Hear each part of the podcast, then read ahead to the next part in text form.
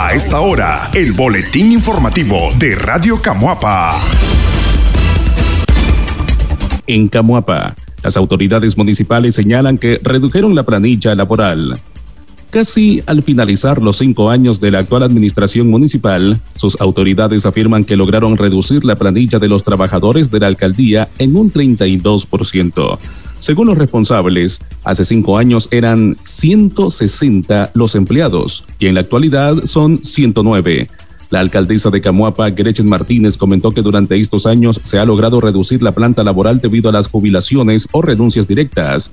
A pesar que aún tenemos una planilla elevada, hemos logrado saldar con los salarios y aguinaldo, además de la seguridad social que en otras administraciones era un problema, detalló la funcionaria.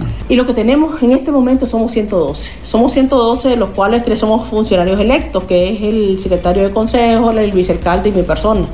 Ya, o sea, lo que significa que... Eh, Prácticamente son 109. Ya, este en, eso andamos ahorita. ¿Cuánto representa para el presupuesto municipal el, en temas de recursos económicos eh, la carga laboral de la alcaldía? Siempre es más de un millón de córdobas mensual. Mensual. Sí, siempre es más de un millón. Estamos hablando de 12 millones de córdobas anuales. Sí, eh, sí, sí, eh, pero gracias a Dios, cuando te hablo de siempre es porque de antes venía de más de un millón, ¿no? pero gracias a Dios nosotros como el gobierno municipal, y me siento muy orgullosa de decir esto, hasta hoy un salario no se lo hemos atrasado a nadie, con el INSS vamos al día, o sea, eh, a pesar de todo, hemos cumplido con nuestras obligaciones eh, de como empleadores, como eh, bueno, como lo que nos corresponde, ¿no? Treceavo mes nunca se le ha atrasado a nadie, siempre se ha pagado en tiempo y forma. La canasta navideña igual se le ha dado a todo el mundo eh, como corresponde. Y así pues sucesivamente eh, no, no, y esperamos que la única deuda que le quede al gobierno siguiente va a ser la de los gastos básicos porque tal vez no, no, no se alcanzó para pagar, eh, no porque no alcanzó la plata, sino por el tiempo, ¿no? Ya, entonces ya le va a tocar seguramente venir a pagar la luz, el agua, el, el teléfono, lo que corresponda. La Edil Martínez dijo que la planilla de empleados representa el presupuesto local un millón de córdobas mensuales, es decir, unos 12 millones anuales.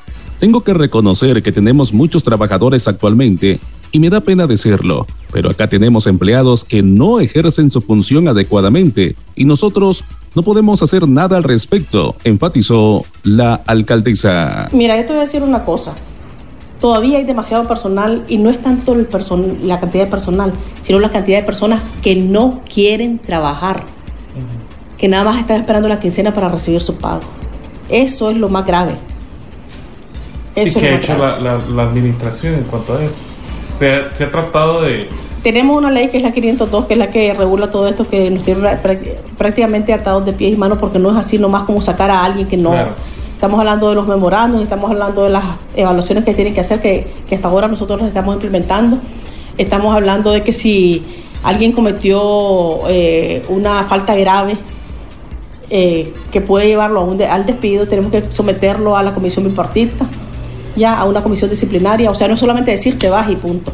La única manera que podemos decir te vas y punto es cuando son puestos de confianza y este eh, y cuando queda aprobado actividades delincuenciales. El ciudadano Lorenzo Fernández, al ser consultado sobre el tema, considera que hay áreas en la alcaldía que requieren de mayor atención con personal, por ejemplo, la seguridad del parque municipal. Yo creo que en el parque hace falta más personas para que garanticen la vigilancia de noche principalmente. También en el área de fierros se requiere mejorar la atención porque a veces es tardado el proceso, aseveró el habitante. El boletín informativo. Celebran en Camuapa a Santa Clara de Asís. Este pasado jueves 11 de agosto, los franciscanos de Camuapa participaron en la celebración en honor a Santa Clara de Asís en el templo parroquial de San Francisco. Los miembros de la orden franciscana local asistieron a una misa donde se bendijo la imagen de la santa recién restaurada. Uno de los miembros de la Orden Seglar de Camuapa, Andrés Guevara, comentó que para los franciscanos en el mundo es una celebración importante, porque luego de San Francisco de Asís, Santa Clara es la más universal. Acá en Nicaragua hay al menos cuatro conventos de las Clarisas. Es una vida de oración perpetua y para los cristianos debe ser un símbolo de admiración, detalló el religioso. Sabemos de que las tres órdenes de San Francisco están por todo el mundo. Aquí en Nicaragua gozamos de, de cuatro conventos de claustro, ¿verdad? De, las Clarisas. Ellas están en Ciudad Arillo. Tenemos en nuestra diócesis de Granada. Están en Chinandega, ¿verdad? Y se encuentran en el kilómetro 5 carretera Vieja León. Y este vale la, la pena decir de que el convento de Ciudad Arillo ha dado muchos otros conventos a nivel de Centroamérica. Eh, es, es Dios, cómo hace su obra y su misericordia, de que en ese encierro de oración capten ellas vocaciones para extenderse. Guevara explicó que Santa Clara fue una de las seguidoras más emblemáticas de San Francisco de Asís, porque asumió la regla franciscana al pie de la letra, a Clara, el Señor le concedió la gracia de crear su propio ministerio y de aprobar las reglas de su organización. Para nosotros es un gran, gran ejemplo, resaltó el franciscano. Entonces, este para nosotros es motivo de mucha alegría. Hoy celebramos esta fiesta porque cabe señalar de que siendo esta joven de alta alcurnia, de, gran abolengo, de alta sociedad, ella al oír a San Francisco y viéndole la vida de San Francisco, ya se va enamorando, se va enamorando pero en una prédica ella dice un sí. Un sí a seguir a Cristo a ejemplo de San Francisco. Y a los ocho días de esa, de esa prédica, ella le pide al Padre Francisco de que ella quiere ingresar. Y ellos la reciben con un tedeo en la porciúncula. En Nuestra Señora de los Ángeles, cuando la familia quiso intervenir, pues no pudieron hacer absolutamente nada. Ya su cabellera, ya todo su lujo se había desprendido y pues ya había renunciado al mundo. San Francisco prudentemente la traslada donde la benedictina, pero la gracia del Señor era que Santa Clara fundara su propia orden. Dice la historia de que es la única santa mujer de que escribió la regla y que fue aprobada por la Santa Sede. En la audiencia general del 15 de septiembre de 2010, el Papa Benedicto XVI dijo que para Clara, sobre todo al principio de su experiencia religiosa, Francisco de Asís no solo fue un maestro cuyas enseñanzas a seguir, sino también un amigo fraterno. Cuando Clara tenía 18 años, San Francisco acudió a la iglesia de San Giorgio de Asís para predicar durante la cuaresma. Clara, después de escucharlo, sintió en su interior una llama que encendió su corazón y pronto le hizo suplicar a San Francisco que le ayudara a vivir también, según el modo del Santo Evangelio. San Francisco, que enseguida reconoció en Clara una de esas almas escogidas destinadas por Dios para grandes cosas, prometió ayudarla y se convirtió en su guía espiritual. En 2212, en 1212, Clara huyó de su casa y se encaminó a la Porciúncula, Italia, donde entró a formar parte de la Orden de los Hermanos Menores. Clara prometió obedecer a San Francisco en todo. Ese mismo año, Santa Clara y San Francisco de Asís fundaron la Segunda Orden Franciscana o de Hermanas Clarisas. Es patrona de la televisión y las telecomunicaciones. El Papa Pío XII quiso ofrecer la bendición y protección de la Iglesia Católica para las nuevas tecnologías. Así, en 1958 publicó la Carta Apostólica, proclamando a Santa Clara patrona de la televisión. El Boletín Informativo. Sesión extraordinaria para abordar la contratación de la barrera portátil. Este viernes, las autoridades municipales han programado una sesión extraordinaria para continuar con el proceso de organización de las fiestas patronales de Camuapa. En esta reunión, el Consejo discutiría los términos de contratación de la barrera portátil que funcionará durante la celebración en el mes de octubre. El secretario del Consejo Municipal, profesor Juan Francisco Salazar, dijo brevemente que es importante consultar la opinión de los concejales en este tipo de contratación, en la sesión se definirán algunos términos y se escucharán las recomendaciones del Comité de Fiestas Patronales. Recientemente el presidente del Comité de Fiestas, Domingo Herrera, aseguró que consideraban la opción de vender la Plaza de Toros a un particular porque las condiciones económicas no eran las óptimas para asumir deudas. Prácticamente no tenemos dinero para las fiestas y una de las opciones es vender el espacio a una persona privada en vez de alquilar la barrera portátil, enfatizó el responsable. El boletín informativo. Canasta básica se acerca a los 17.500 en Nicaragua, tras subir 1.225 Córdobas en seis meses. La canasta básica sigue alejándose del bolsillo de los nicaragüenses. Hasta la primera mitad de este año, los hogares necesitaban 17.480 córdobas, unos 487 dólares para cubrir en su totalidad los 53 productos de la cesta familiar, según datos del Instituto Nacional de Información de Desarrollo, IDIDE.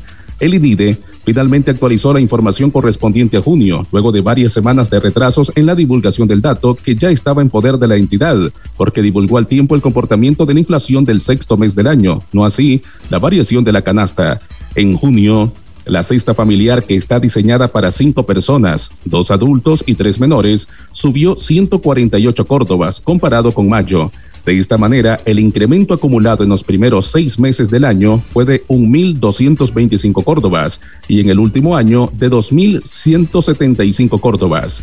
En diciembre, los hogares requerían 16.255 córdobas para comprar los productos de la canasta y hace un año, es decir, en igual mes del año pasado, se necesitaban 15.305 córdobas, según cifras oficiales. Del costo total de la cesta este año, en junio se debe contar con 12.197.67 córdobas para comprar todos los alimentos, granos básicos, lácteos y verduras necesarios para cumplir con los requerimientos calóricos diarios del cuerpo de los cinco miembros del hogar, por encima de los 12.062.72 córdobas en mayo y de los 11.096 córdobas en diciembre pasado.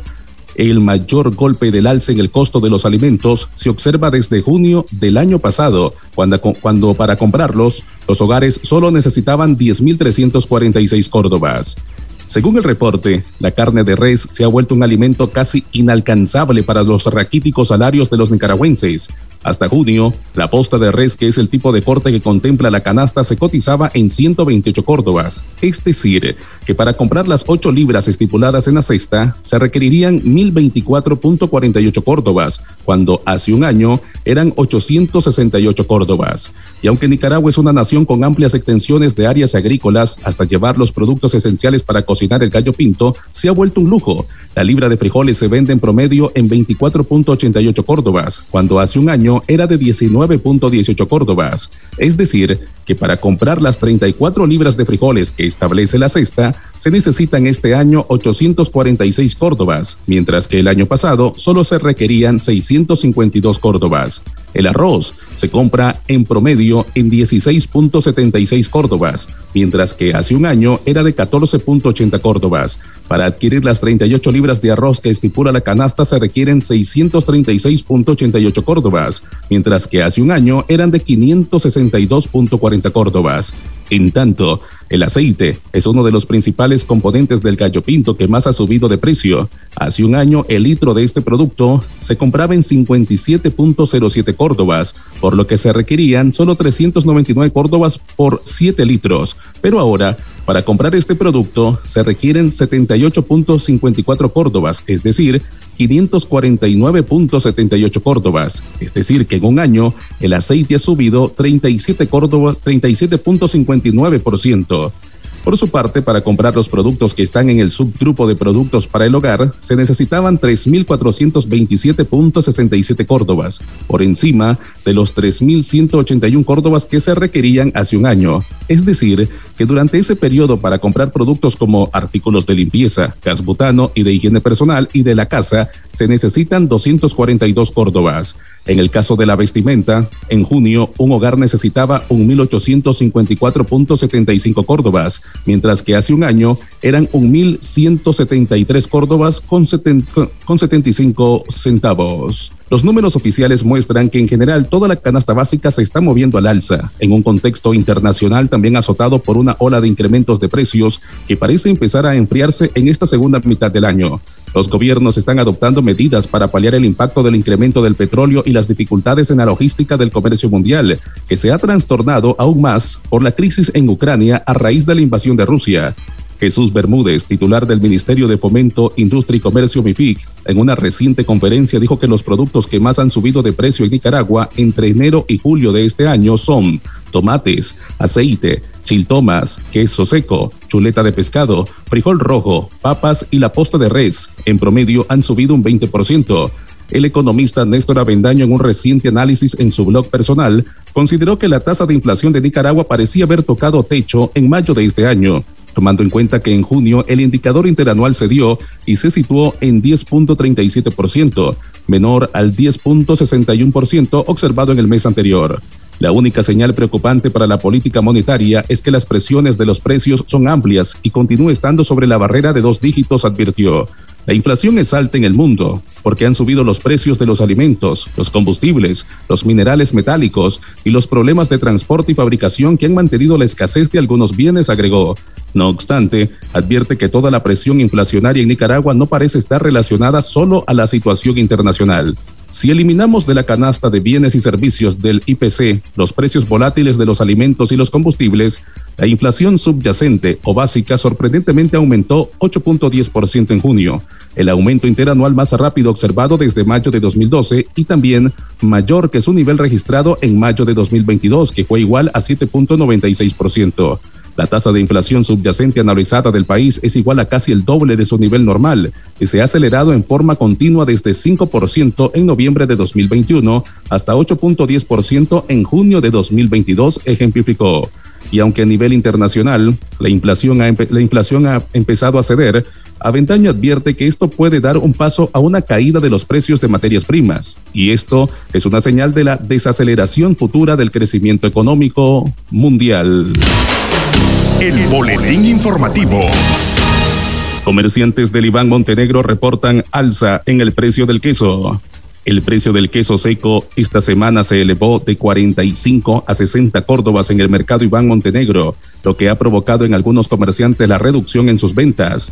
Catalina Obando, comerciante de este centro de compras, afirmó que la producción está a buen ritmo según sus proveedores, pero son las lluvias las que ha aumentado los costos de traslado del producto a Managua. Los camiones que vienen desde el municipio del Tortuguero antes venían a amanecer miércoles, pero vinieron desde la semana pasada el jueves. Es por los daños en los caminos que les ha provocado retrasos para sacar la producción, dijo Obando. El comerciante Marvin Hernández señala que los derivados como el queso mozzarella y queso crema se mantienen a 45 y 35 córdobas respectivamente, pero no son consumidos en su totalidad por la población, quienes prefieren comprar menos libras del queso seco a utilizarlos de sustitutos en su mesa lo que es la materia prima, como es la leche, está subiendo de precio y prefieren estarla exportando para ahorrarse costos de producción o venderla a transnacionales, indicó. En el caso de la crema, se mantiene a 30 córdobas la libra, el quesillo a 64 córdobas y el queso borona a 50 córdobas. Ante las bajas ventas de esta semana, los comerciantes esperan que el queso baje de precio próximamente. El boletín informativo. Cardenal insta a despedir a la imagen peregrina de Fátima. El cardenal Leopoldo Brenes está invitando a los católicos a participar en la despedida que se le hará a la imagen peregrina de Nuestra Señora de Fátima. Dicha despedida está programada para el próximo sábado 13 de agosto a partir de las 7 de la mañana, que saldrá una procesión con la imagen de Fátima del Colegio Cristo Rey hacia la Catedral Metropolitana, donde se realizará una misa y otras actividades importantes. Todo lo anterior es en el marco del Congreso Mariano que se desarrolla en todas las diócesis de nuestro país, el que inicia el 13 de agosto y concluye el 16 de agosto del presente año. Cabe agregar que la imagen peregrina de Fátima será regresada a Portugal, de donde llegó a Nicaragua para recorrer el territorio nacional como misionera por las diferentes parroquias y capillas de la diócesis que existen en el país. El boletín informativo. ¿Los combustibles podrán bajar de precios? Economista analiza tendencia. El economista Welvin Romero explicó que a nivel internacional no existe una tendencia clara para que el precio del petróleo a nivel internacional vuelva a descender. Sin embargo, podría seguir variando si la pandemia de la COVID-19 empieza a agravarse. Como medida ante el alza del petróleo, el gobierno anunció que para no afectar el bolsillo de los consumidores, el congelamiento de precios de los combustibles y el gas licuado que con este viernes se cumplirán 19 semanas de estar congelados. Este miércoles, el WTI de referencia para Nicaragua se cotizaba en los mercados internacionales en 88.90 dólares, un valor abismal con referencia a los 140 dólares que empezó a cotizarse a finales de febrero de este año por la incidencia de la invasión de Rusia a Ucrania. El boletín informativo. Guatemala suma tres casos confirmados de viruela del mono. Un hombre de 38 años de edad se convirtió en el tercer guatemalteco en contagiarse de la viruela del mono, según confirmaron este miércoles las autoridades sanitarias del país centroamericano. El director del Laboratorio Nacional de Salud del Ministerio de Salud guatemalteco, César Conde, explicó que el caso se detectó el martes mediante una prueba en una clínica privada y que el paciente es originario de Ciudad de Guatemala. De acuerdo a la misma fuente, el hombre de 38 años se encuentra aislado. El funcionario dijo que el guatemalteco contrajo la enfermedad en un espacio estrecho y aclaró que el virus no se pega solo por transmisión sexual, sino también al tener contacto con personas en espacios reducidos. Según la cartera sanitaria, se realizan las investigaciones para establecer si este nuevo caso de la viruela del mono tiene relación con los dos casos anteriores ya confirmados también en la capital. El primer caso de la enfermedad se hizo público por parte del gobierno de Guatemala el 3 de agosto, aunque fue detectado inicialmente el 27 de julio. Las autoridades no han detallado el lugar en el que los tres hombres contrajeron la enfermedad que, de acuerdo con Conde, tarda unos 20 días en sanar.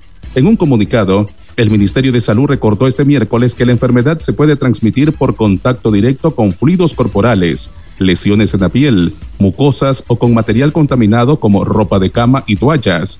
La jefa del Departamento de Epidemiología del Ministerio de Salud, Lorena Gober, recomendó evitar el contacto directo con fluidos corporales de personas con lesiones en la piel. También reconocida como viruela símica, la Organización Mundial de la Salud OMS ya la ha declarado como una emergencia sanitaria, debido a que más de 70 países tienen contagios de la enfermedad. Este fue el boletín informativo de Radio Camuapa.